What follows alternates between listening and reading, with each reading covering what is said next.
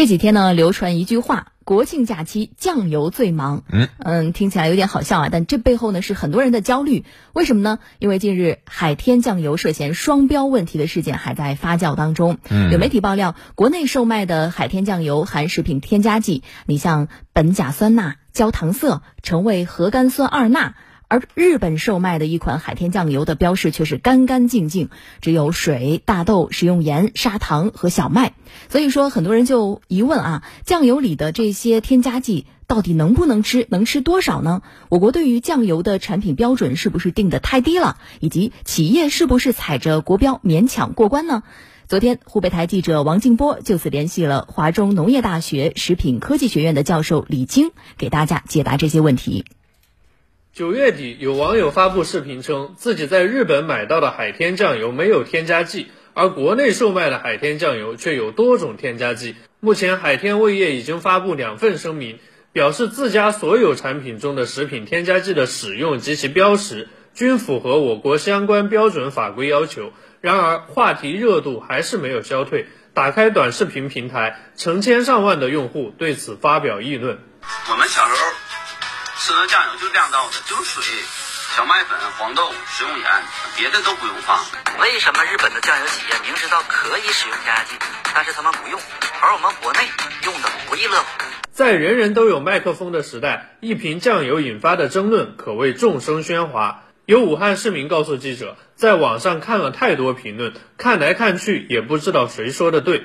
武汉市民刘女士，有很多自媒体在评论这个事情。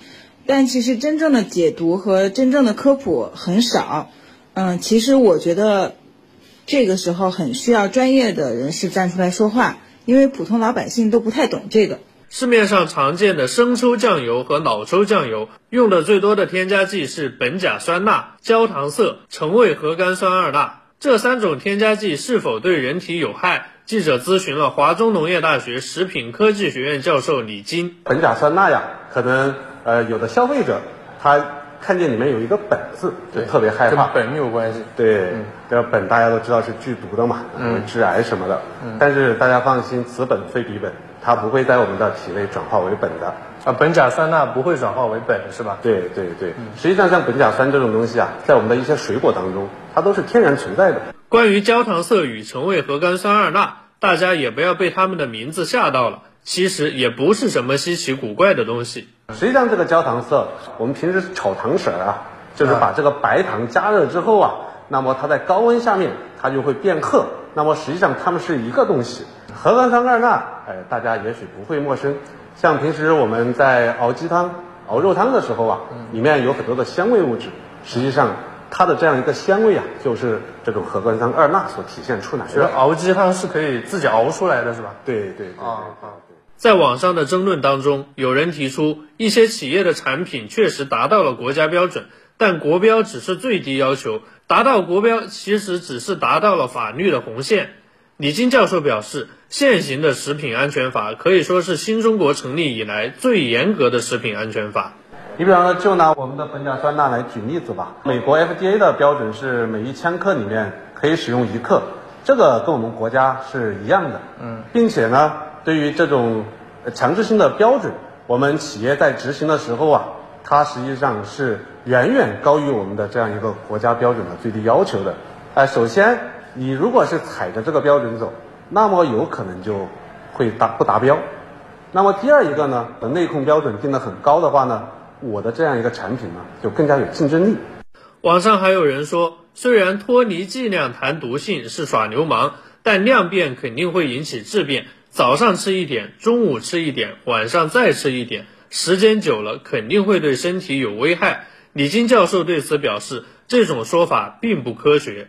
那么我们说，像我们酱油当中使用的添加剂，在规定它的一个使用量的时候啊，它都是考虑了我们每天大量、终身使用的这样一种极端的这样一种情况下面，都不会对我们人体产生危害。网上还有一种声音。说以前一个村就有一个酱厂，原生态古法酿造，无污染零添加。现在工业时代批量化生产，为了效率和产能，只好使用添加剂。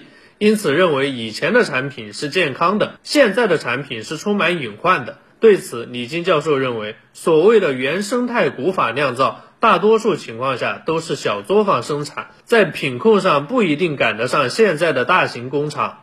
实际上就是传统的小作坊的生产嘛。那么稍微控制不好，我们的酱油啊，它就会生长一些有害的微生物，甚至是很多的蚊蝇。我的这样一个生产条件会变化，比方说我今天下雨。明天出太阳，后天又下雨，对吧？梅雨天气。对，这样一个我的生产的这个条件没办法保证，今天生产的一批和明天生产一批可能味道就不一样了。李金教授也提到，传统的酿造方式是前人的智慧结晶，也是很多消费者的情怀所在。食品的传承与创新，应该在传统与现代、习惯与法规、美味与安全之间寻找平衡。新鲜有料。